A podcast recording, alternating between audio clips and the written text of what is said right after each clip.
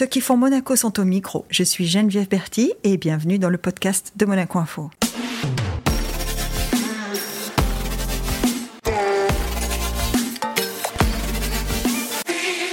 Notre invitée du jour est une femme. Une femme dont la vie est guidée par un profond engagement envers les autres. Sa détermination à venir en aide aux populations en situation de détresse, à les soutenir à travers les épreuves, y compris la pauvreté qui les affecte, est tout à fait remarquable.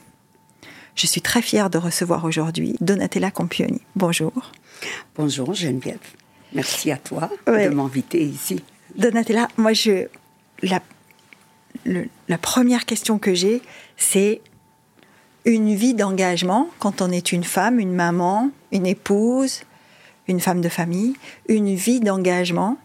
Ça prend beaucoup de son temps, de son de, de, son, de ses réflexions, de ses priorités. Est-ce que est-ce qu'on arrive à trouver de la place pour tout?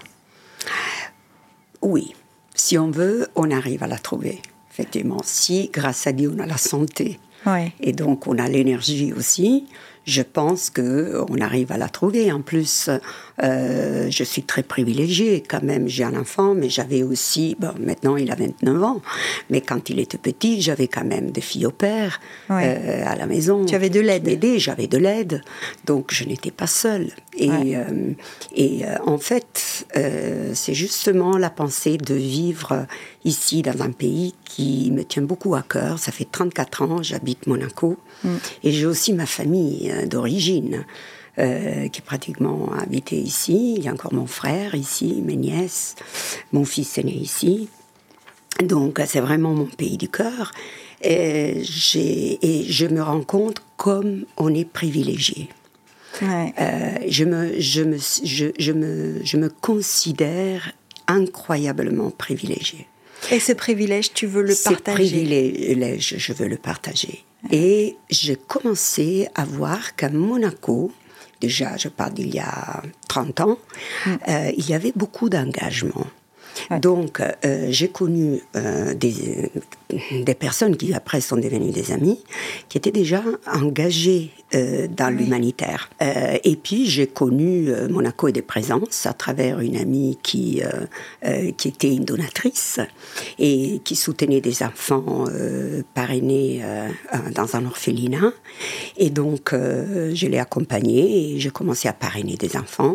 Et puis après, j'ai connu les personnes qui faisaient partie euh, du board de l'association ah. et ensuite euh, j'ai commencé à aider. Euh, puis j'ai d'autres amis dans d'autres associations. Mais ton association de cœur à toi C'est Monaco, et, Monaco des Présences. Oui, parce que je la connais bien, parce que je me suis vraiment engagée, parce qu'elle a des projets que j'aime beaucoup, qui me tiennent à cœur et que maintenant je connais depuis des années. Parce, qu'on les continue depuis des hein. années. Ça fait, ça fait 30 ans L'association, en fait, elle en a 44. L'année prochaine, on fera nos 45 ans. Ah, on va faire la fête Oui, absolument. Et donc, je me souviens, je crois, hein, qu'en 2019, déjà, on a fêté un anniversaire. En 2018. 2018, pardon, j'ai une oh, année Non, tu as raison. 2019. 2019, tu as il meilleure mémoire que, que moi. C'est exactement parce que c'était l'année avant le Covid. voilà. Donc, on a fêté, là, on a fêté justement les 40 ans de l'association. Les 40 ans de l'association. C'était dans la cour d'honneur Dans la cour d'honneur du, palais, parce que le prince nous a fait vraiment grand cœur, très généreux.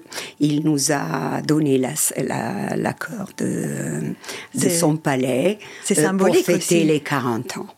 C'est symbolique, c'est ce que tu disais. C'est Monaco, un pays privilégié, mais un, un pays qui pense toujours. Très engagé. Voilà, très engagé. Et le prince, en première personne, il est extrêmement engagé. Et moi, je l'ai touché avec la main, tout ça.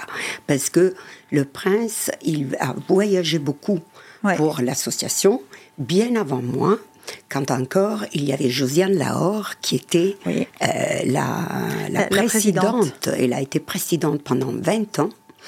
Et avant, il y avait Madame Ludu. Euh, qui était la femme du directeur de, François d'Assise, Nicolas Barré. Donc, qu'à l'époque, c'était le, Saint-Maur. Donc, euh, Oh, c'est mon une Dieu, ça- association ça, qui a ça nous été- rappelle tellement de Monaco. Eh oui, elle a été, elle a été euh, pratiquement créée par un petit groupe de bénévoles. Et le prince, le prince Albert, il est devenu après son président honoraire. euh, il était très jeune. Et- euh, il a commencé à voyager parce que ça lui plaisait de voir les projets euh, en Afrique, euh, en Inde, au Brésil. Donc il a voyagé beaucoup. On est allé au Madagascar. Oui. Encore, il y avait Josiane Lahore. Et d'ailleurs- il y avait aussi Monaco Info. Il y avait des journalistes. C'est vrai, on vous avait suivi. Oui, voilà, qui étaient venus. Et donc, on est allé deux fois avec le prince à Madagascar. Ouais. Euh, ou même trois. Et euh, donc, euh, il était au Cameroun, il était en Égypte, il connaît. Donc, lui-même, moi, je l'ai vu. On était au Sri Lanka. On Ouais. avait, euh, pendant longtemps, on a eu aussi des missions au Sri Lanka pour des orphelinats. Moi, j'ai vu le prince euh, dans- vraiment dans son aspect le plus humain. Euh, et ça m'a beaucoup touchée. Parce qu'il il a un grand cœur. Et il le fait avec le cœur ouvert. Oui, oui. Mais comme toi. Parce que, parce que là, tu parles de tous ces pays. Donc, en t'écoutant, je me dis, mon Dieu, mais cette femme, elle a fait le tour du monde. Ben, le tour du monde, non, mais plusieurs pays, oui, parce que ce sont les pays historiques euh, qui avaient Monaco des présences. Donc, euh, euh, J'imagine avait- que ça s'est beaucoup développé, malheureusement. beaucoup parce que si ça s'est beaucoup Oui. développé, ça veut dire qu'il y a beaucoup besoin aussi. Malheureusement. Malheureusement. Il y a beaucoup de besoins et parfois on se demande, mais ces pays n'arrivent pas à changer.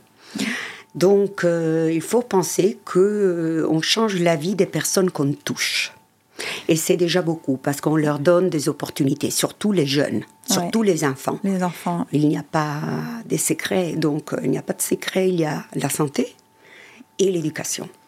Si on n'a pas ni la santé ni l'éducation, un pays ne pourra jamais progresser et une personne ne pourra jamais atteindre une certaine dignité de vie. Ça, c'est certain. Donc, c'est nos axes, c'est l'éducation, la santé et l'aide communautaire. Donc, l'aide ouais. communautaire des personnes, par exemple, des femmes, d'aider des femmes. Oui, parce qu'on parle de pauvreté et forcément, on se dit. On en parlait avec Céline Cotalorda, que- qui, qui était Oui. assise, euh, assise à ta place euh, il n'y a pas très longtemps, et elle me disait euh, souvent, dans les conflits, dans la pauvreté, dans le manque de dignité, les premières, ce sont les femmes. Ouais, oui, toujours. Toujours. Et pourtant, euh, et moi je suis, bon, pas parce que je suis femme, mais parce que ce que je vois dans ces pays, ce sont les femmes qui portent le fardeau, Le fardeau. de la famille et beaucoup de fois aussi du travail. Donc ce sont des femmes qui travaillent pour soutenir eux- elles-mêmes, les enfants. Et malheureusement, beaucoup d'hommes ne travaillent pas, ils battent les femmes, ils boivent, et à un certain moment, ils partent, on ne les retrouve plus, se font une autre famille, ils abandonnent. Ils les abandonnent tout le monde. c'est très, très triste parce que c'est toujours la femme. Et je le vois en Afrique, je le vois en Inde, je le vois au Brésil. Ouais. En Inde, euh, on a cette image hein, de la société indienne qui est très très dure avec Elle les est femmes. hein. très, très dure. La société indienne que je, je connais bien parce que je fais quand même 20 et plus années d'Inde. Et euh, c'est une société qui est très particulière et très complexe. Euh, c'est une société, d'un côté, c'est un pays qui est, euh, disons, une des sources de mysticisme, Oui. une des sources de spiritualité. Et de l'autre côté, il y a une grande cruauté point de vue social. Parce que le système des castes, C'est quand même un système très cruel. Et, euh, et puis la position des femmes, surtout si, sont, si elles ne sont pas, n'appartiennent pas à des castes élevées, Ouais. euh, elle est, euh, elle est Elle est comme un- du bétail. C'est pratiquement du bétail. Est-ce que, est-ce que, est-ce que la première fois, est-ce que tu te souviens de la première fois où tu as été en Inde? Parce que ça a dû être un choc Oh quand même. Oui, c'était quand même un choc. Ben, déjà une fois, j'étais, je dois dire la première fois, mais j'ai un souvenir très loin. euh, j'avais 15 ans et je suis allée avec mon papa. Ah oui. Et on, on passait par C'était du tourisme. C'était du tourisme. Mm. Et euh, ça m'avait, et on est passé par Delhi. On est resté deux jours parce qu'on était en voyage Mm. et, et- et on est resté deux jours à Delhi. On a un peu visité euh, les choses les plus, les plus importantes. Je parle d'il y a beaucoup d'années. hein. Oh, et, non. euh, et Non. non, avant-hier. Avant-hier. Allez, avant-hier. Et donc, euh, et j'ai le souvenir quand même de voir, d'avoir vu des gens mourir dans la rue. Et ça m'a énormément À 15 ans, touchée. tu as vu des gens mourir dans la rue? Dans les marchés. Il y avait des gens d'une de- mince, maigre, euh, des hommes avec la peau sur les os, avec un citron à la main. Ils n'avaient rien. Et c'est vraiment l'époque où elle, a, elle avait commencé. euh, la mère Teresa. La mère Teresa, oui. Enfin, ouais. Et donc ça, c'était quand même un souvenir, je n'oublierai jamais. Tu euh, l'as rencontrée, mère Teresa, ou pas? Non, Non. malheureusement non. J'ai rencontré la sœur Emmanuelle, qui est la mère Teresa d'Égypte, pratiquement, même si elles étaient très différentes, hein, Ouais. les deux sœurs. Mais, mais sœur Emmanuelle, elle, c'était, elle est spectaculaire. L'énergie de cette femme, toute petite, toute menue, mais elle était euh, euh, euh, une énergie, l'énergie pure. Donatella, quand on t'écoute, voilà, quand on t'écoute, on se dit que pour porter tous ces projets-là à la tête de Monaco des Présences, mais c'est pas la seule association dans laquelle tu es impliquée de toute façon, donc on va, on peut pas faire toute la liste, mais enfin on pourrait la faire, mais ce que je veux dire, c'est que tu parles d'énergie. Il faut cette énergie. D'où on, d'où on puise cette énergie? Où est-ce qu'on la trouve, cette énergie? Moi, je pense qu'on la trouve dans le cœur. Dans le cœur. Dans le cœur. Donc, à 15 ans, Ouais. Tu n'oublies pas cette scène. Est-ce que tu Oui. penses que c'est à ce moment-là où tu commences à te dire un jour je ferai quelque chose? Oui, c'est bien possible, mais euh, il a passé longtemps quand même avant que je commence à aider. Je dois dire, j'avais commencé à aider des associations. À l'époque, c'était Médecins sans frontières. Ça me fascinait, ces médecins qui partaient Ouais, quand même formidable, ouais. avec rien. Et ils allaient dans des pays, surtout dans des pays très dangereux, donc Ouais, des pays en guerre, avec ouais. des conflits. Euh, donc là, il fallait le faire. Donc euh, j'aimais beaucoup euh, cette association. Je l'estimais beaucoup. Euh, puis, euh, bon, on connaissait les grandes associations, la Croix-Rouge Oui. internationale, euh, l'UNICEF, euh, etc. Et puis, j'ai commencé à connaître les petites associations qui étaient vraiment engagées sur le terrain à Monaco. Ah. Et là, c'est à Monaco a- que j'ai basculé. Tu as basculé. Ouais. Parce que toi, tu, n'es pas originaire de Monaco. hein. Non. Ta première vie, elle est en Italie. Oui. Elle est en Italie, que j'ai quand même quitté assez jeune. Hum. Parce À Turin, C'était à Turin. Et j'ai quitté, euh, à l'époque, j'ai quitté vers les 24 ans. Et je suis allée, euh, puis un peu en Suisse pour étudier les- le français. Que tu parles très, très ben bien. non, je ne parle pas très bien, mais euh, je m'arrange quand même. Parce que oui, j'ai moi, j'aimerais parler l'italien comme toi, tu parles le français. j'ai beaucoup d'amis. Je suis quelqu'un qui aime rester dans les communautés internationales. Donc, à Monaco, euh, je parle beaucoup de français Mhm. Oui. et d'anglais.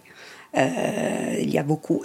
J'en profite parce qu'il y a une communauté internationale et c'est ça qui est beau. Pas seulement l'italien. Bah ça qui est magique. C'est magique. C'est ça qui est magique. C'est magique. Parce qu'on parle de cet engagement, et c'est vrai qu'on imagine que pour pouvoir maintenir cet engagement et avoir des partenaires, puisqu'il faut de l'argent, Ouais, il faut beaucoup d'argent, Ouais.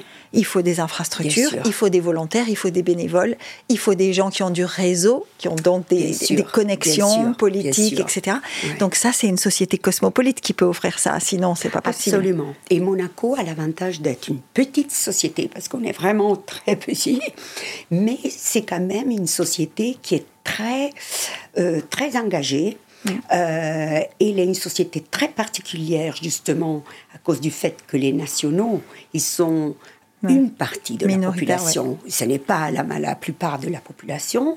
Euh, il y a les Français, il y a les Italiens, qui sont les, les autres importantes communautés. Il y a les Anglais. Les Anglais, beaucoup, ouais. beaucoup d'Anglais. Et puis, euh, il y a beaucoup de, aussi de- d'Espagnols, des Allemands. Il y a beaucoup de, euh, du Nord. Ouais, Donc, de- de, Scandinaves ouais. Voilà, j'ai des amis scandinaves.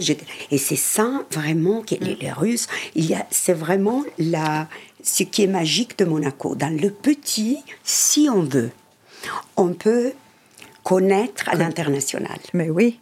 Et là, là je, pense que je ne vais pas te choquer, mais je te pose la question quand même. C'est où chez toi? C'est ici ou c'est en Italie? Ah, C'est Monaco.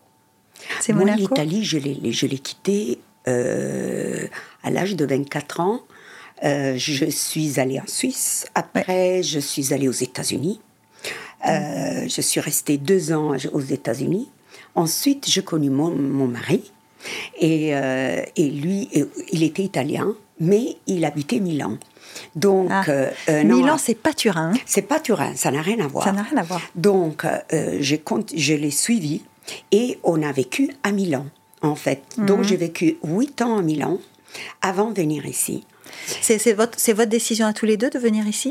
C'était plutôt ma décision, parce que j'avais mon frère qui s'était déjà établi ici deux ans, deux ans ou trois ans avant moi. Et puis j'ai eu aussi ma tante que j'adorais et que c'était comme une autre maman pour nous, qui était seule à Turin. Et elle s'est dit qu'est-ce que je fais toute seule à Turin? Ah Je suis. Euh, elle est venue à Monaco. Et elle est venue à Monaco. Et depuis, elle a vécu à Monaco. Elle est décédée maintenant parce qu'elle avait quand même 91 ans quand elle est décédée. Et ça fait sa date. C'est une belle vie. Mais elle est dans le cimetière de Monaco. Ah Donc, moi, j'ai des attachements, j'ai des liens à Monaco. Ensuite, mon fils. Tu as dit, ton fils est né ici, hein? Est né ici. Euh, mon, frère habite ici, comme je te disais bien avant moi. Il a deux filles qui sont nées ici. Donc maintenant, évidemment, les études, elles ont fait les écoles ici, mais puis ils sont allés à droite et à gauche, un peu à Londres, un peu en Italie, etc. Et maman, à un certain moment, la seule personne que j'avais de ma famille, euh, c'était ma, ma, mère et ma, tante, et ma, ma grand-mère. Quand ma, ma grand-mère est décédée à Turin, et on a décidé d'amener de, maman ici. Et donc, maman a vécu ici avec nous il y a euh, pendant 20 ans. Ah elle est décédée l'année dernière, elle avait 94 ans. Oh. Donc, pour moi, Monaco, c'est vraiment chez moi. C'est vraiment chez toi, oui. Et tous les amis, la plupart de mes amis, euh, je les ai connus ici. Ben oui. en fait, ta vie, ta vie euh, d'aujourd'hui, euh, depuis au moins 30 ans de Monaco et tes présences, c'est une vie monégasque, avec des gens mhm. qui habitent Monaco et qui vivent une vie comme la tienne et qui échangent avec toi. Oui. Et, il y a beaucoup, beaucoup, évidemment, tu le sais bien, en 30 ans, 34 ans, Monaco a beaucoup changé. Oui, beaucoup. et c'est normal. Comme partout, il y a des changements. Il y a des choses, mhm. on doit évoluer, la société a évolué, les communautés ont évolué, ont changé. Et euh, il y a de plus en plus de familles avec des enfants ici. Il y a le problème des écoles qui sont pleines, pleines à pleines, oui. Bientôt, on va te demander de l'aide pour faire des écoles. Pour faire des écoles. tu sais faire des écoles, toi. Oui. ben, je ne sais pas si je les sais. Je sais les faire avec les standards européens, mais quand même, Parce que, prenons un exemple. Tu me dis, je rentre du Brésil. Euh, donc, tu es, tu es allé voir un projet. Oui. Euh, au Brésil, qu'est-ce qu'il y a? Il y a un orphelinat, une école? Non. Euh, au Brésil, on, suit, on, soutient un projet depuis 25 ans, à peu mhm. près, 25-30 ans, avec les enfants des rues, ah les jeunes des rues. Euh, qui est un problème énorme, pas seulement au Brésil, hein, dans tous les, d'Inde tout à l'heure. En Inde, c'est la même chose. en Afrique, c'est la même chose parce qu'on a le même type de projet à Madagascar. Nous, on a un autre projet au Cameroun mm. euh, depuis 25 ans aussi, euh, avec où on a construit un centre pour les jeunes des rues. donc, particulièrement au Brésil, il y a cette association qui est une ONG locale, mais très importante parce qu'elle est une très grande qui s'appelle Casa do mhm. et qui a été construite par euh, un, paroissien, euh, un prêtre euh, italien qui a été envoyé, dont le frère habite Monaco. en plus, un des frères habite Monaco. Donc il vient souvent, c'est comme ça qu'il est arrivé à Monaco il y a 25 ans. D'accord. Il a demandé de l'aide et donc Monaco et des présences l'a aidé on a construit des maisons parce qu'il a construit un centre pour, euh, disons, pour aider les, les jeunes, les, enfants. Il les accueille. Euh, et euh, il essaye de les sortir de la drogue. Et eh oui, parce que la rue, c'est la drogue, hein, tout de suite. Mais oui. Parce qu'en plus, le Brésil, c'est une, c'est une réalité très violente. Euh, il y a quand même une société qui est une société difficile. Aussi. On parlait de l'Inde, mais c'est le, Brésil, c'est différent. Le Brésil, c'est différent, mais c'est aussi difficile d'une façon complètement différente. Je dirais qu'il y a plus de criminalité que l'Inde. Elle est plus visible, disons. Et euh, donc, il y a les, les gangs de la drogue qui sont extrêmement puissantes.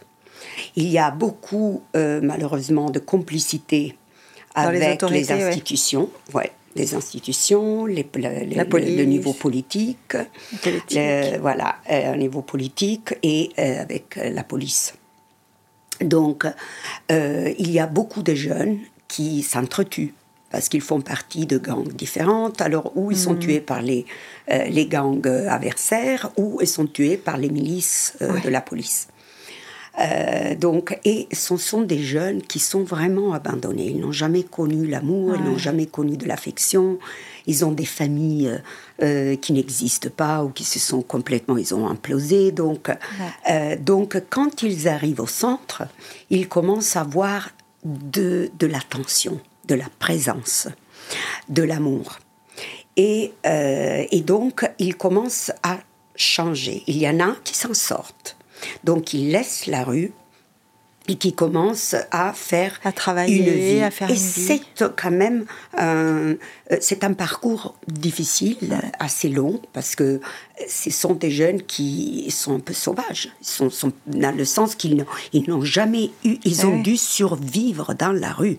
Survivre dans la rue, il faut être des guerriers. Donc, euh, wild animals, c'est eh des animaux sauvages pour pouvoir survivre. Et, donc, euh, pour qu'ils se adaptent à une vie sociale, ce n'est pas toujours le cas. Il y en a qui retournent dans la rue. Ah, c'est ça que j'allais te dire. Il y en a qui, il y en a qui vous, qui, qui, qui, reviennent pas. Il y a qui, qui ne restent, pas. mais après, ils n'y arrivent pas. Ils n'y arrivent pas. Euh, ouais. Euh, c'est, c'est, mais quand même, disons que sur 100 jeunes qui passent par Casa Domenor, il y en a 35 qui s'en sortent. C'est déjà, c'est déjà beaucoup pour eux. Parce que, euh, surtout, nous, on organise euh, les cours professionnels, l'école. Donc, ils, petit à petit, sont, ils peuvent recommencer ou aller être réinsérés euh, dans l'école, à l'école, ou bien ils font des cours professionnels pour leur donner un métier, parce que qu'est-ce qu'ils font quand ils sortent? C'est ça. Et puis il y a un âge limite? Ben, L'âge limite, euh, il n'y a pas vraiment d'âge limite. Le fait est que, entre-temps, au Brésil, la législation a changé. Ah. Donc, il, les, les, mineurs, ils ne laissent plus de trois mois dans une institution parce que la loi, il veut les obliger à rentrer dans une famille. Quelle famille? On, ne sait, pas. C'est très difficile de trouver des familles d'accueil quand même. Et les, ces jeunes, ils n'ont pas alors ils cherchent les assistants sociaux, ils cherchent un oncle, une tante, euh, un cousin, mais la plupart des fois, c'est un problème parce que le jeune, il retourne dans la rue, justement. Donc, euh, ça, c'est un peu. Trois mois, c'est court, hein C'est très court. Et, mais ils ont changé les lois il y a quelques années. Et euh, malheureusement, c'est comme ça. Est-ce que, est que, par moment, est-ce que par moment tu tu, serais tenté de faire de la politique dans ces pays-là Parce que quand tu dis change les lois, ce serait avec les gouvernements qu'il faudrait parler. je sais. Mais oui, mais tu sais, euh, moi, je suis très pragmatique. Alors, je pense que si dans ces pays-là, tu arrives à faire de la politique, ou tu es tué, ou tu dois descendre à des compromis, Ouais, qui sont difficiles, qui sont très importants. C'est ça, le, la magie de ce que tu fais, c'est que toi et, tous ceux qui font partie euh, du réseau humanitaire dans le monde, tous ceux qui s'engagent pour aider, il n'y a pas de compromis. On aide. Et on aide. On aide et On trouve tous les moyens pour aider. Voilà. Et parce que si on ne peut pas sauver le monde, et ça, c'est quelque chose que dans le parcours que je fais, comme je pense dans le parcours de beaucoup de personnes comme moi qui sont engagées dans l'humanitaire ou dans l'environnement ou dans quelque une cause sociale, euh, à un certain moment, ils se demandent mais est-ce que on a un impact? Est-ce que Et oui, parce que tu disais on a des 35%. résultats? 35%, tu disais 35 qui s'en Ben sortent. oui. Donc tu as un résultat, mais tu te dis aussi, il y a donc 65 Eh oui. qui sortent, qui s'en sortent pas. Et non. Parce qu'ils n'ont aucun autre aide Et ouais, c'est ça. par la société, par l'État, rien du tout. Mais alors, vous avez un impact. Nous avons un impact. Toi, Et toi, tu ressens ton impact? Oui, parce que il- à- euh, je me suis, à un certain moment, je me suis fait, comment dire, un examen de conscience. Ah oui? Il y a quelques années et je me suis dit, mais je ne peux pas sauver le monde parce que je voulais tout faire. Alors il faudrait changer ça, il faudrait changer ça, il ça ne m'étonne pas que tu voulais tout faire. Mais, et comme moi, il y avait les autres aussi. Ouais. Mais puis on s'est dit, non mais on ne peut pas, il faut faire avec. Et on ne peut pas exporter ce qu'on a chez nous, par exemple, ce que nous on connaît, le style de vie que nous on connaît, là-bas. Il faut accepter. Il faut avoir la force d'accepter euh, ce qui se passe sur place et essayer petit à petit de changer la vie à qui on peut qui la peut, changer. ouais. Et il y a une petite histoire que quelqu'un m'avait racontée, et je ne sais plus qui, qui est une histoire bête d'enfant. hein. Ouais. Euh, sur une grosse plage sur l'océan, euh, il y a la marée. Et il y a plein de monde, c'est pendant un week-end, l'été, euh, et euh, beaucoup d'enfants, beaucoup de personnes, beaucoup d'adultes. Et la marée commence à se retirer et euh, laisse découverte beaucoup d'étoiles de mer. Oui. Petites étoiles de mer, il y, en a, il y en a beaucoup qui restent. Et il y a un petit garçon qui commence à courir.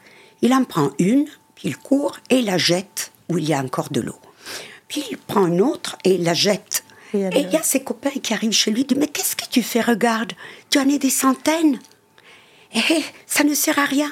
Et lui, il dit une chose, il dit oui, il ne sert à rien pour les autres, mais pour les deux que je sauve, ça a servi, parce qu'ils sont sauvés. Et oui.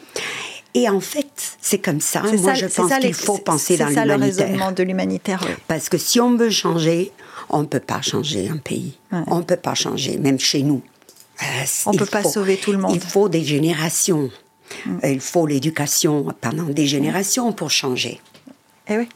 Donc, euh, on ne peut pas. Mais donc, il faut penser, se focaliser sur, sur les personnes ou les êtres ou euh, les projets qui ont un impact pour changer ces personnes-là, donner une opportunité aux personnes qu'on touche. Et oui, mais parce que Même si on touche 35 personnes sur 100, eh ben, c'est déjà beaucoup. c'est déjà beaucoup, oui. C'est déjà et c'est, et beaucoup. c'est un.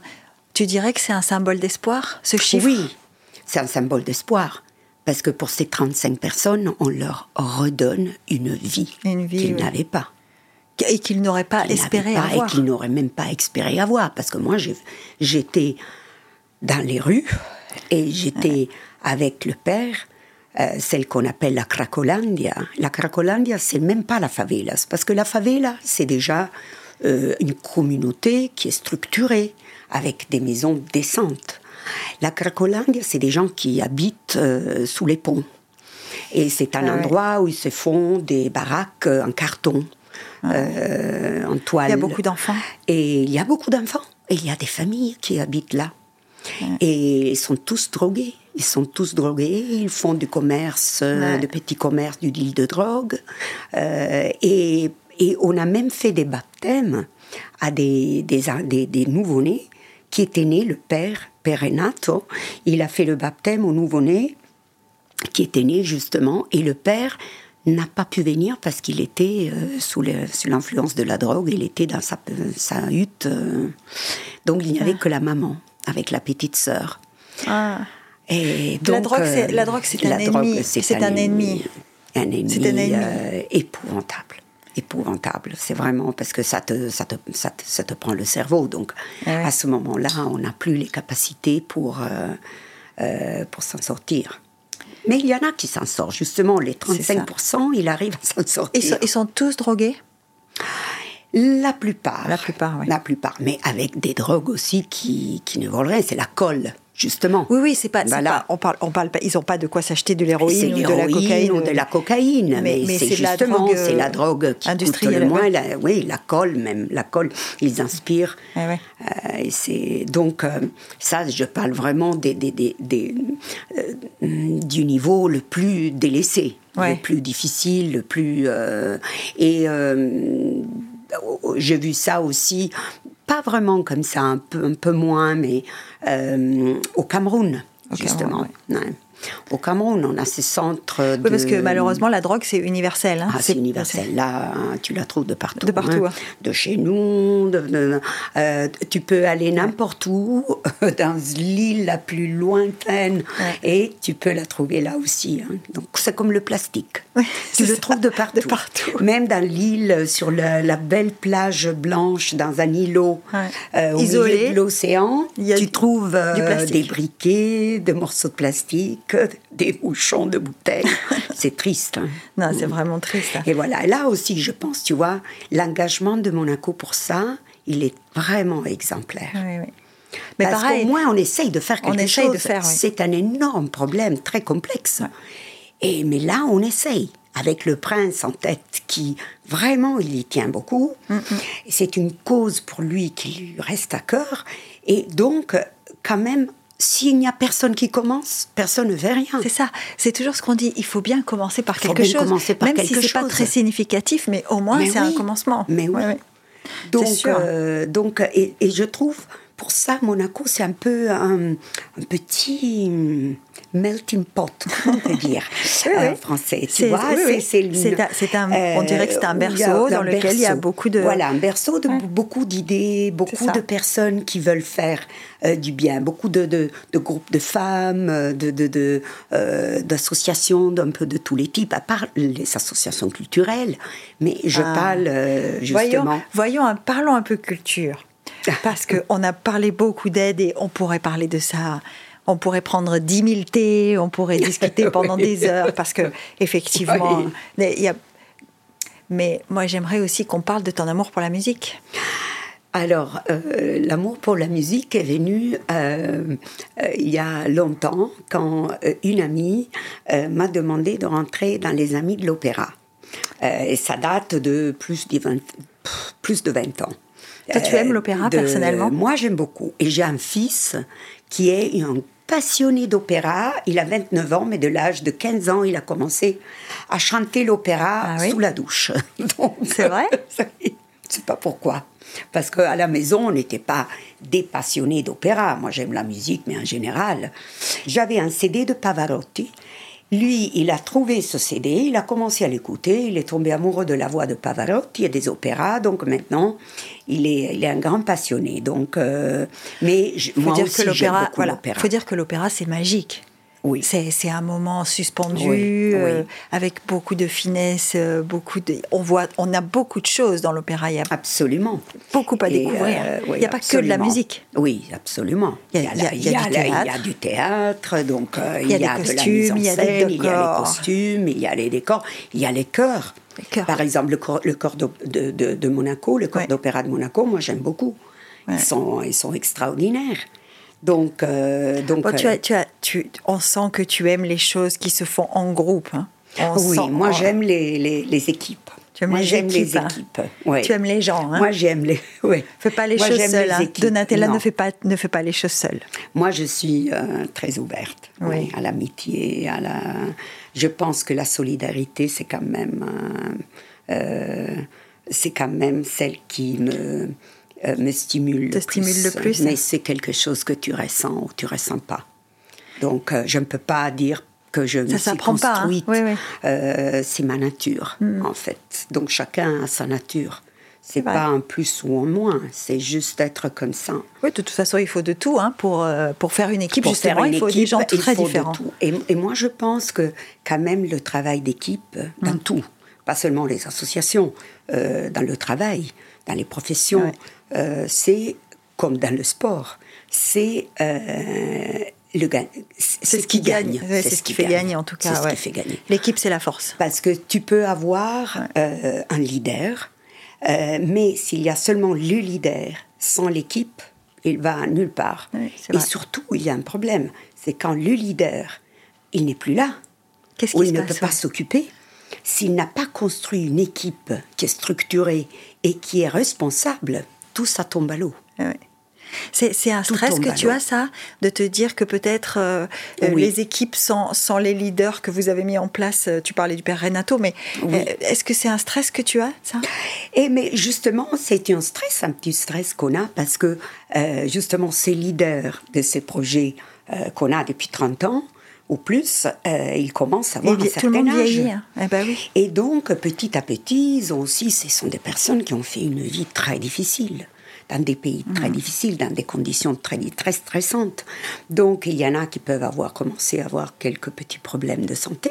D'ailleurs, le père euh, Mauricio de Cameroun, qui a, qui a fait ce centre, qui s'appelle d'ailleurs euh, le centre de Princesse Grace, qui a Oui. été construit il y a 20 ans, euh, et que le prince, dont le prince était allé avec Josiane Lahore pour, Pour l'inauguration, oui. oui, pour son inauguration. Oui, oui, je me souviens. Euh, euh, le père, il a dû se retirer il y a quatre ans parce qu'il avait des problèmes, des soucis de santé. Mais on a maintenant, on est très content parce qu'entre-temps, il est arrivé à mettre sur place une équipe laïque Laïque. de ouais. locaux euh, qui sont extrêmement efficaces. Efficace. Extrêmement efficaces. Alors, c'est possible. La directrice, c'est une femme. Ah, bah voilà. Et C'est une femme avec un cœur énorme et avec un bon. aussi Une bonne poigne. bonne poigne. Dans un gant de velours, mais avec une bonne poigne. Et justement, on est allé sur place euh, au mois de novembre l'année dernière euh, pour la mission et on était vraiment Donc, par exemple, là, il y a une équipe de 12 personnes Uh-huh. entre la directrice, puis il y a le trésorier, puis il y a euh, huit ou neuf éducateurs, toute une équipe, ils sont tous salariés, ils sont tous réguliers. Ça, c'est important pour les enfants, ça, structures. c'est très important. Eh ouais. A- ils ont dû remettre tout en ordre légalement, euh, l'as- l'association, déclarée, etc. Et nous, en particulier, Monaco des Présences soutient les salaires de, tous les, de toute l'équipe. Oui, parce, qu'on disait tout ça- à l'heure, il faut, il faut beaucoup d'argent quand même. il faut beaucoup d'argent. Et sans, sans, ces- sans cette équipe, euh, le centre euh, n'a aucun sens. Bah, bien sûr. Parce que ce sont les personnes qui font le centre. Ce n'est pas le centre lui-même, un quatre murs. Ouais. Donc, euh, donc les équipes Ouais. sont extraordinaires. Ça fait longtemps qu'on les connaît déjà. Ce sont toutes des, la plupart, ce sont des hommes. Et il y a des femmes aussi, dans, euh, dans les 30, 40 ans. Euh, il y en a qui sont aussi des universitaires, euh, donc qui ont fait des études de, de sociologie, hein, et euh, qui doivent être forts, parce que là aussi, on a affaire des avec ouais, des- des jeunes de la rue, et qui sont Cruel, oui. qui sont des survivants, comme on disait. Donc, et donc, pour les sortir de certaines situations, euh, il faut quand même avoir euh, de la poigne, comme on dit. Et, mais on est très content, par exemple, parce que pour le Cameroun, ils ont une équipe extraordinaire. Ouais, voilà. Donc, euh, Ça, au moins, même sans le père, le père, il suit à distance, euh, mais eux, ils marchent très, très bien. Bon, il, doit très, être, très il, bien. doit, il doit être fier, lui, d'avoir d'avoir permis à ce projet de continuer sans lui. Absolument. Moi, je pense aussi, c'est une, euh, euh, c'est un grand don qu'il a fait euh, de- d'humilité. Parce que euh, je connais et j'ai connu beaucoup de personnes qui s'occupent d'humanitaire, beaucoup de, aussi de, de- pas seulement de laïcs, mais de Ouais. missionnaires, de prêtres, de sœurs, de bonnes sœurs. Et malheureusement, parfois, il y a l'ego. Là aussi, et d'ailleurs, la sœur Emmanuelle, dans ses livres, elle avait écrit Notre plus grand ennemi, c'est notre ego. Ouais. Parce qu'à un certain moment, nous nous sentons tellement importants, tellement indispensables, même si c'est un peuple euh, de, de gens qui n'ont rien. Mais euh, pour eux, nous avons le pouvoir sur eux. Donc, il faut faire attention à ça. Il faut faire attention à l'ego. hein. Est-ce qu'il y a des moments où tu te dis, il faudra que je fasse attention d'être sûr que je suis toujours euh, Eh oui. dans le bon sens Ouais. Ouais. Ouais, parce que parfois, l'ego, c'est notre plus grand ennemi, parce que il, est en- il, il- on- il se, il se déguise, et tu ne le vois pas. Ben, dans notre vie en général. Hein. De, oui, j'allais te dire, et pas que dans l'humanitaire. Hein, non, non, c'est dans tout, notre hein. famille. c'est à côté de nous. C'est parce que dans, dans, euh, une... dans, les bureaux où tu travailles, à la maison, euh, tous avec le mari, la femme, les enfants, ton papa, ta maman, eh etc., les frères, les sœurs, c'est en fait euh, ce qu'on appelle l'ego, c'est nos qualités, celles plus, les plus, celles qui nous gardent en vie d'ailleurs, hein, c'est la survie l'ego. Euh, mais ça peut devenir aussi la soif du pouvoir, la soif de s'affirmer, euh, donc euh, l'intolérance, l'intolérance, donc ça, l'arrogance, ça, ça, c'est facile de, de tomber, c'est hein, facile de passer de l'autre côté, ouais. Et là aussi dans l'humanitaire, c'est pareil. Mm, donc, c'est parce que c'est parce que le plus dur, tu dirais, parce que tu dis c'est dans notre vie à tous les jours, c'est pour nous tous comment toi tu fais, puisqu'on sent hein, que tu as des convictions. On sent que tu as des objectifs, des idées, tu sais ce que tu veux obtenir, tu sais ce qu'il faut faire pour l'obtenir. Comment tu fais quand tu te retrouves dans un moment où euh, il faut que tu prennes la vie des autres et que tu l'entendes? Mm. Parce que, parce que pour décider, pour, on dit toujours, pour bien décider, il faut avoir écouté. Est-ce que, est-ce, est-ce que, mm. est-ce, est-ce que, par exemple, tu disais, on est allé au Brésil, tu fais le tour, tu as des décisions à prendre sur le moment. Oui. Et, et il comment faut tu écouter. Voilà. Il faut la première chose, comme tu dis, il faut écouter les autres, parce que si tu n'écoutes pas les autres, tu leur donnes des choses qu'ils ne veulent pas, et après ils n'utilisent même pas, ou ils ne savent même pas les utiliser. Ils ne savent pas les utiliser. Et ça, j'ai vu aussi dans certains pays, euh, quand il y a eu des moments euh, par exemple, il y avait eu la, hum, des catastrophes naturelles. Et euh, il y a des missions qui sont parties, voilà, qui sont parties, etc. Beaucoup d'aides humanitaires qui sont arrivées euh, après le tsunami. il y a eu des choses qui se sont faites. C'est en italien, on les appelle les cathédrales dans le désert. Eh Donc, par exemple, des hôpitaux où il n'y avait pas des rues d'accès. Euh, tu vois, ou des, euh, hôpitaux je, il n'y avait pas. je ris parce que ça semble tellement stupide. Mais je sais. Il avait, Ridicule en tout cas. Il y avait des équipements, il n'y avait pas des rues d'accès, il n'y avait pas des moyens d'accès. Les gens là, ils n'ont pas tous la voiture, il n'y avait pas des lignes de bus euh, qui pouvaient donc, ils y pouvaient pas aller à l'hôpital de toute façon. Et il n'y avait pas de personnel aussi qui pouvait arriver. Donc les hôpitaux étaient vides. C'est ce que tu disais. C'est bien, il y a quatre murs, mais il se passe rien. Ouais. Donc, il y a par exemple, ça c'est c'est intéressant, ça m'avait beaucoup frappé. Nous, on avait aidé à travers l'association des pompiers de Menton et Grasse, qui sont des associations humanitaires. Ce sont des pompiers, des, bénévoles, qui font du bénévolat. Ils sont extraordinaires, des personnes vraiment d'une grande euh, générosité, générosité et d'une grande force aussi, parce qu'ils partent dans des pays difficiles, dans des moments dans compliqués. des moments compliqués. Hein. En Turquie, euh, après le tremblement de terre, par ça, exemple Au Maroc, au Maroc euh, ils partent même dans le Var quand il y a des, des, des, inondations. des, inondations. importantes. Euh, mm. Donc, eux, ils étaient allés pour reconstruire des maisons et reconstruire des écoles financées par MAP. Et ils étaient allés personnellement.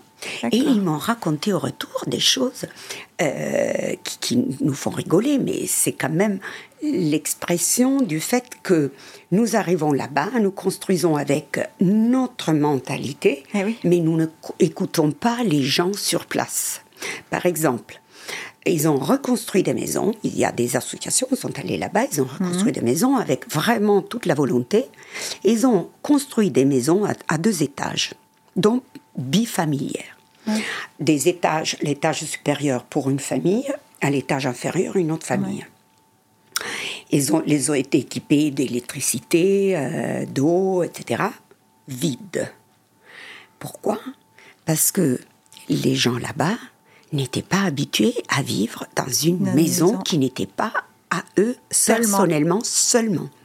Deux familles dans la, sous le même toit, pour eux, c'était pas dans les pas costumes, c'était pas et donc, ils ne voulaient pas. Parce qu'il faut penser aussi, ce sont des pays où il y a des traditions. euh, Des croyances. Des croyances.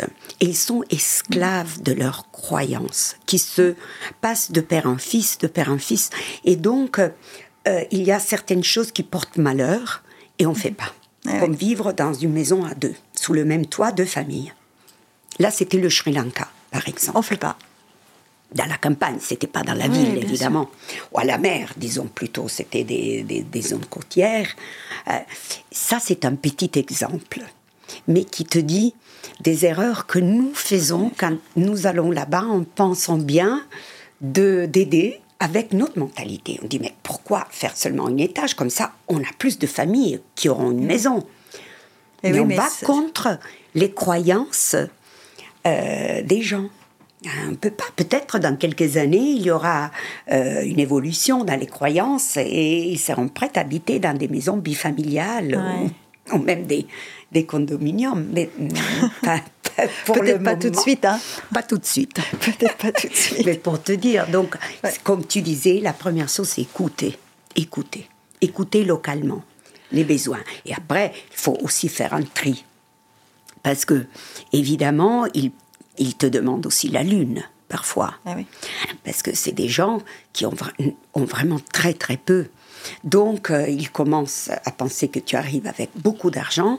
Et donc, euh, ils te demandent plus et plus. Donc, il faut faire quand même euh, des, mettre des limites et commencer petit à petit à dire oui, ça, on fait le nécessaire. On fait donne la priorité au nécessaire. Après, ça, c'est un plus. On verra. Mais quand on t'écoute, on se dit que finalement, être euh, présidente de Monaco et ta présence, c'est c'est un job euh, de manager euh, plein. Oui, ben oui, mais comme toutes les associations.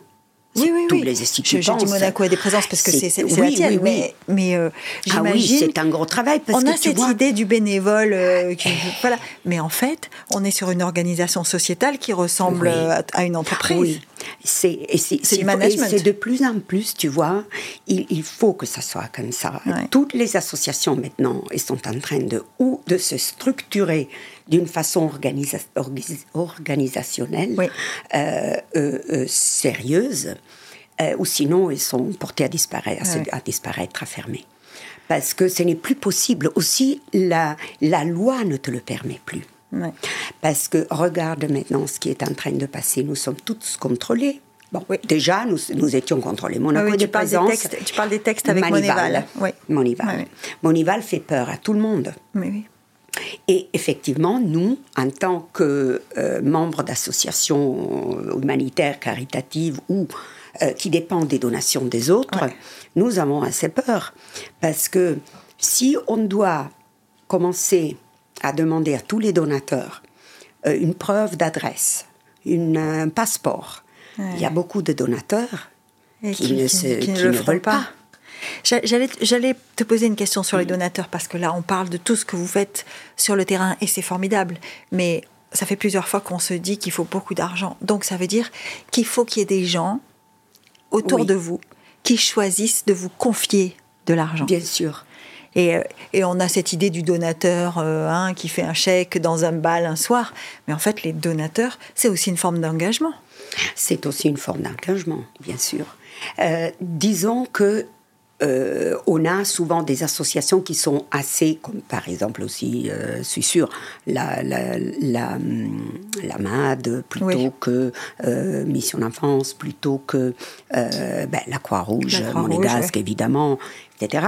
Il y a des gens qui font des légués, donc euh, Ouais, ils font ouais. des legs. Euh, nous avons eu de legs euh, dans le passé, donc euh, euh, ce sont des personnes vrai- qui connaissaient l'association, qui Ça, avaient beaucoup de confiance dans l'association, ils voyaient ce qu'ils faisaient, Euh, ils étaient des résidents monégasques, ou même on a eu des, des, des fondations anonymes, on n'a jamais su qui étaient. Qui nous même l'argent. de- C'est-à-dire les trustees n'ont jamais voulu dire qui étaient. Ah ouais. Parce qu'on a, on a cette image en tête, et pardon si ça te semble être un cliché, mais on a cette image en tête euh, euh, du, du, du donateur qui, qui, qui donne un peu d'argent ou qui donne de l'argent pour avoir bonne conscience. on, a, on a un peu cette image. Il y a de tout, mais tu sais, il y a de tout. Il y a des donateurs Euh, par exemple, à l'époque, quand on avait, maintenant on n'a plus, euh, mais on a eu pendant des années des orphelinats, donc on parrainait les enfants. Mais c'était magique parce que tu voyais les, des donateurs qui donnaient 20 euros, 10 euros.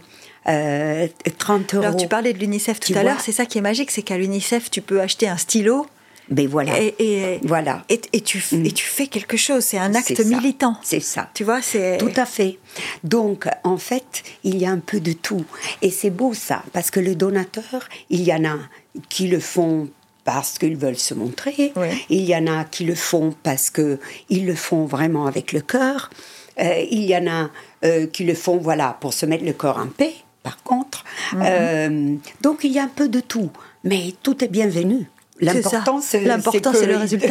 le résultat. L'important, c'est le résultat. Et tu sais, puis la chose, par exemple, une des, des hum, disons, des caractéristiques qui a depuis toujours euh, euh, caractérisé Monaco et des présences, c'est que hum, le 100% des donations est toujours allé au projet. Pourquoi? Et jamais au, à la structure. Parce que nous avons l'avantage d'avoir quand même euh, une, une, subvention d'État. Euh, nous, avions, nous avons aussi l'avantage d'avoir un local donné par les domaines. Donc, avec la subvention, nous payons le 100% de toutes les dépenses administratives. Donc, notre coordinateur de projet, qui est salarié, en règle, etc. Euh, les dépenses de voyage euh, pour le coordinateur de projet ou pour des bénévoles qui ne peuvent pas se payer le voyage. Sinon, nous sommes, nous, du board, quand nous partons, nous payons nous-mêmes le voyage. Alors, c'est toi, quand tu me dis je suis allé au Brésil, c'est pas Monaco et des présences qui paye, c'est moi qui a payé le voyage. Euh, il y a euh, ma vice-présidente, mon amie Pilar Clem, elle aussi s'est payé le voyage. Il y a deux amis bénévoles qui, sont, qui aident Monaco et des présences et se sont payés le voyage et l'hôtel. Parce que malheureusement, parler de grandes organisations, les grandes organisations, je parle par exemple de la Croix-Rouge internationale, c'est une très belle organisation. Elle fait des choses euh, surtout dans des pays, dans des pays difficiles, dans, l'urgence, euh, etc. Mais l'UNICEF, si tu vas voir euh, les dépenses de structure, tu prends peur. Eh tu le sais. Parce qu'ils ont une structure tellement importante, tellement lourde, la logistique aussi. Donc, euh, l'administration, elle se mange le 70% des dons. Du don. C'est beaucoup. oui, mais tu vois, je, comprends que euh, c'est difficile que ne soit pas, ça, ça soit pas comme ça. L'avantage des petites associations, où surtout il y a un board qui est, qui est bénévole et il y a seulement deux ou trois, nous avons seulement un coordinateur. Un coordinateur. Et nous avons un monsieur qui était bénévole, mais qui prend vraiment rien, et qui nous garde le dépôt à Beau Soleil. Tu vois, ah où les gens nous amènent des choses qu'après on, après on les distribue, on les amène dans les pays, on les donne aux pompiers, euh, pour les familles qui en ont besoin localement, etc. Ou à Mire, qui est une, très belle association à l'Ariane, avec le père Brotson qu'on aide, parce qu'on a fait aussi des, des, des, actions locales avec Mire, notamment, ou avec les pompiers. Et oui, parce que malheureusement, il y a aussi besoin ici. Hein. Beaucoup, beaucoup. Qui était moins à l'époque. Moins. Et maintenant, c'est devenu, avec tous les, les, tous les problèmes, politiques, euh, les guerres, les, euh, les, conflits, de, société, de société. Aujourd'hui, dans notre euh, propre société, il y a déjà des conflits. Il y a beaucoup, beaucoup, beaucoup de besoins. Beaucoup de besoins ici. C'est pour ça que nous avons aussi augmenté notre, notre aide localement à, travers, à travers MIR, qui est une association qu'on aime beaucoup. Ils ont l'épicerie sociale, notamment. On les a aidés à, à mettre en il y a des choses quand même. Oh, il faut euh, reconnaître à l'humanitaire que vous avez beaucoup d'imagination et que vous créez des choses, vous trouvez des solutions. Il y a, il y a, il y a beaucoup, beaucoup euh, qui se fait ici. Et ça, c'est un côté de Monaco qui n'est pas connu. Tu sais pourquoi? Parce qu'à personne n'intéresse. C'est ça. Parce que sur les, les gens de Monaco, ils savent, et encore, les résidents. Mais euh, si tu vas à l'extérieur de Monaco, ils ne savent même pas que la DCI, la direction de la coopération, euh, de la internationale, coopération oui. internationale, qui est le bras pratiquement humanitaire euh, Mm. Du gouvernement. mais donne un montant incroyable Ouais. chaque Ils ont des année. projets- ils ont des projets dans le monde entier, ouais. extrêmement, extrêmement efficaces dans le monde entier, Mm, notamment en Afrique.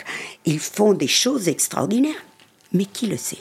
Parce que euh, dans la presse, on aime seulement le bling-bling ou les scandales.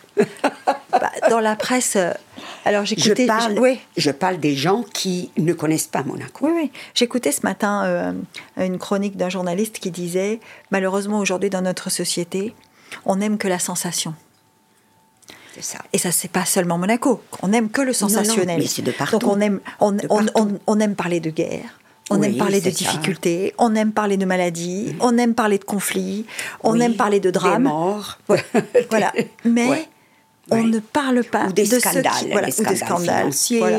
les scandales euh, Oui. euh, amoureuses, de personnes célèbres, de people. C'est ça. Donc c'est c'est tous les magazines people parce que les gens ils veulent rêver en fait.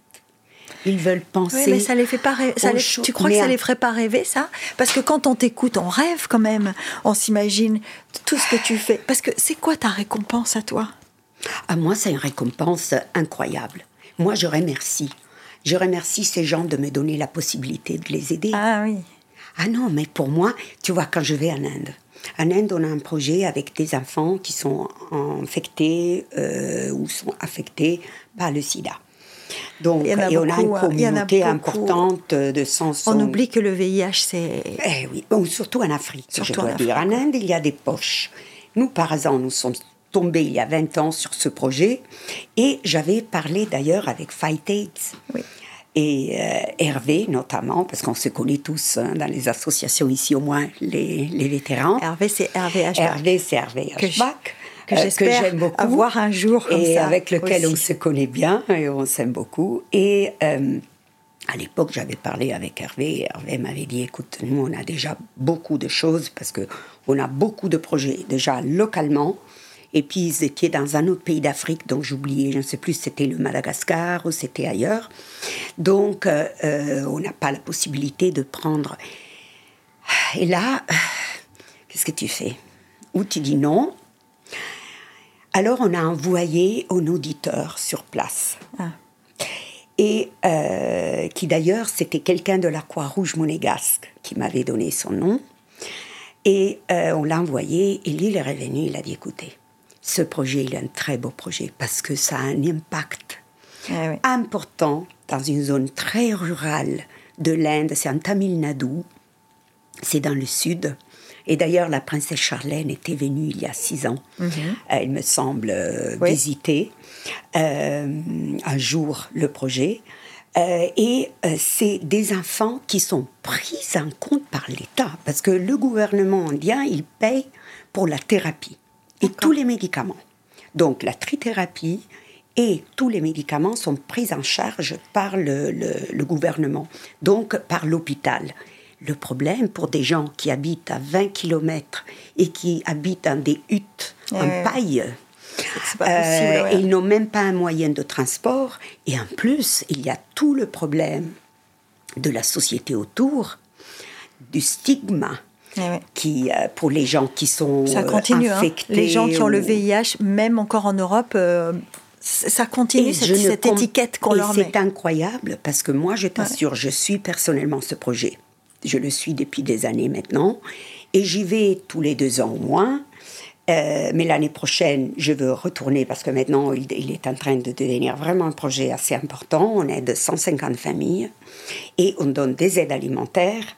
Et aussi, on maintient une structure sur place. C'est une ONG locale avec une équipe de 6 ou 7 personnes dont on paye les salaires et tout, euh, qui vont s'occuper de ces enfants. Donc, on le- on- ils ont aussi une voiture où ils prennent les bus où ils trouvent euh, pour pouvoir y aller dans les villages et ils suivent tous ces enfants. Chaque semaine, ils vont euh, Chaque semaine. chaque semaine, ils sont six femmes, et ils vont chaque semaine voir la même famille avec l'enfant qui est où il habite avec une tante parce que les, où le papa est décédé ou la maman est décédée ou la maman est oui, parce que ces enfants ils sont affectés par leurs parents par oui. un, par le par un parent par la maman par la maman parce que le ce, ce qui se passe c'est que le papa il arrive avec euh, le, virus. le, virus. il, le, passe donne à, à la maman, maman.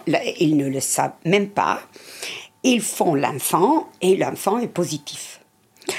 Mais moi, je suis étonnée de voir incroyablement avec la thérapie comment les choses ont évolué. moi, à mon époque, dans les années 80, quand il avait commencé, moi, je voyais mourir les gens mais comme des, des mouches. Ah ouais. Et c'était épouvantable parce qu'il n'y avait pas une solution. Eh bien, écoute, ils ont fait des progrès incroyables avec la pharmacologie. Mm. Moi, je vois ces enfants qui peuvent aller à l'école, qui sont bien, qui sont souriants, qui sont contents, qui font une vie normale. Normal, ouais normal.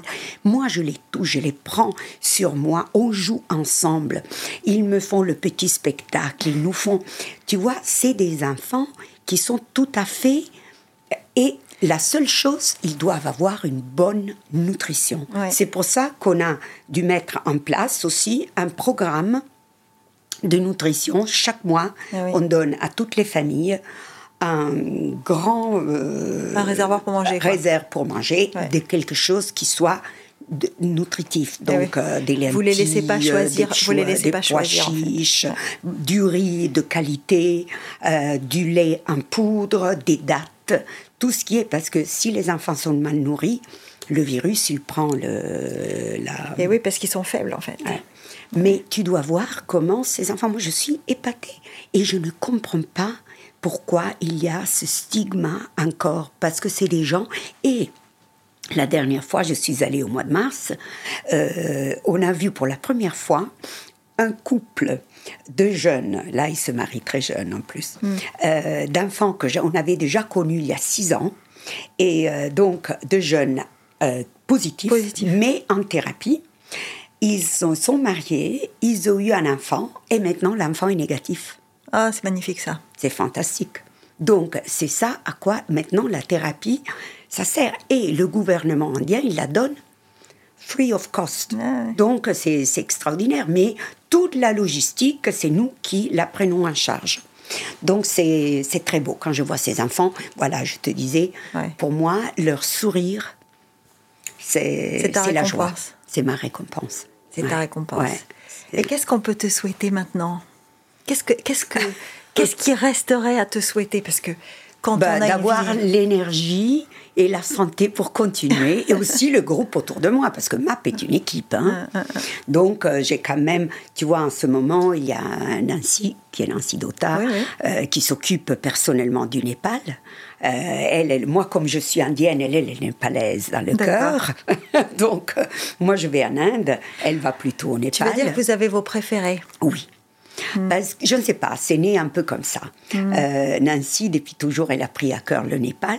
Donc, elle a commencé à faire ses treks au Népal, etc. Donc, Ouais. elle part chaque année. Moi, j'ai commencé à m'occuper de l'Inde parce que je parle bien l'anglais. Eh oui. Et donc, euh, Là-bas, ils, c'est très ils m'ont ouais. envoyé, moi, voilà, pour, à cause Ouais. de ça. Et donc, j'ai commencé à apprendre. Et maintenant, je connais par cœur le projet. Donc, euh, donc euh, c'est un peu dans mon cœur. Et j'ai Pilar, Pilar Clem, euh, qui s'occupe personnellement du Brésil, parce ouais. que hein, en plus, elle parle un peu de portugais, elle est de langue maternelle espagnole. Ouais. Et euh, mais elle parle aussi un peu de portugais, donc elle peut se comprendre, elle peut et donc elle a pris à cœur ce pays. Donc c'est elle en fait la responsable, disons, du pays. Brésil. Après moi, euh, je vais derrière, tu vois. c'est ça. Donc on se, on se partage un peu, évidemment. Bah, Et puis il y a Brunella Pastorelli qui, euh, elle, elle, a- elle tient à cœur l'Éthiopie. Donc elle est allée en Éthiopie au mois, mois d'avril euh, pour visiter nos, euh, Les nos- structures, ce, ouais. ce qu'on fait, les structures. On a fait des écoles euh, en Éthiopie et on fait aussi des programmes euh, justement pour éviter les mariages précoces, les mariages des filles mariage obligé, ma- mariage, mariage obligé au nord de, de- au nord d'Addis Abeba. Euh, on a un programme où on soutient 130 filles à l'école et euh, on leur paye tout. le logement, les uniformes, la nourriture, tout parce que c'est comme ça que Mm. les familles qui sont vraiment des familles très pauvres, plutôt que les vendre Plutôt que les vendre les marier, bah, et les les garde, marier, ouais. elle les laisse aller à l'école. Et après, ces filles, elles trouvent quand même, elles peuvent se trouver un travail, etc. Et sont elles qui maintiennent leur propre famille. Ouais. Donc, euh, c'est par exemple ça. Et je t'assure, la vie là-bas n'est pas si chère que ça. Et avec, euh, comparable à d'autres pays, beaucoup moins, on peut quand même... peut avoir un vrai impact aussi, ouais. 130 filles chaque année. Et puis nous, nous soutenons une partie parce que c'est un ONG local. Ouais. Et c'est justement Brunella qui, qui nous connaissait cette dame, hein, qui a créé, euh, créé un CECI pour éviter le problème de la fistula, qui est notamment un problème médical Ouais, très, grave, très, très grave. et qui affecte les jeunes filles Mm. euh, qui, à l'âge de 12 ans, elles font déjà un bébé, elles se cassent complètement le corps. Donc, euh, et là-bas, il n'y a pas des chirurgiens qui peuvent... euh, Qui peuvent les réparer. les réparer. Ouais. Il y en a quand même, mais on essaye de prévenir justement Bah oui. pour euh, éviter. Donc tu vois, il y en a un peu de partout. Donc c'est une que- équipe, Marc. Ouais. hein. Mm. Je vois que tu voulais de l'énergie pour continuer. Je pense que tu l'as. Voilà, c'est le- Alors on le- va te le- souhaiter le cette énergie. On va te souhaiter cette énergie. On va souhaiter à MAP de, de continuer, même si ça veut dire que finalement il y a toujours besoin. Et ça Ah, c'est ça, voilà. Même si c'est ça, on va on va vous souhaiter de C'est des continuer. gouttes. Si chacun de nous fait quelques petites gouttes autour de soi, sans aller même pas loin, tu vois, nous, Ouais. parce que je me suis retrouvée dans une association qui avait commencé loin, mais juste à côté de nous, tu m'enseignes. Eh oui. hein. Euh, on sort de Monaco, euh, et même à Monaco, il y a des personnes âgées, tu vois, donc ils ont besoin d'être aidés, etc. J'ai une amie qui a, par exemple, créé une très jolie association de, euh, de bénévoles avec les chiens, qui s'appelle les chiens de cœur Ah oui. et euh, dont je fais partie. Malheureusement, je voyage beaucoup, donc je ne suis pas trop. Et il y a des bénévoles, des personnes extraordinaires avec leurs chiens qui vont euh, au centre euh, Régnier 3. Régnier- Oui, c'est les chiens par- thérapeutiques. Oui, c'est ça. Euh, au centre Régnier 3. Ils vont à, aux personnes âgées à Villa La Quietudine. Voilà. Euh, et puis ils vont à Cap euh, Fleury. Au Cap Fleury Au aussi, Cap oui. Fleury. Et ils font une semaine un centre, une semaine l'autre.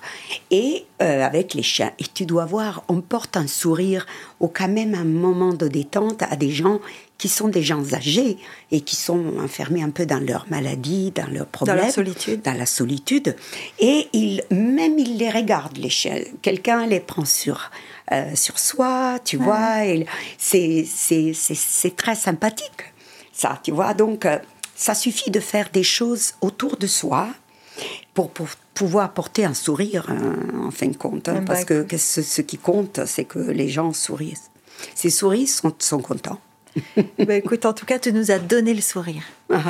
Merci. C'est trop gentil. Merci Donatella. Merci à toi. Merci. Je te remercie du fond du cœur de m'avoir donné la possibilité de, de m'exprimer sur mon amour pour euh, ce que je fais et aussi mon affection pour cette principauté. Parce que c'est mon pays de cœur.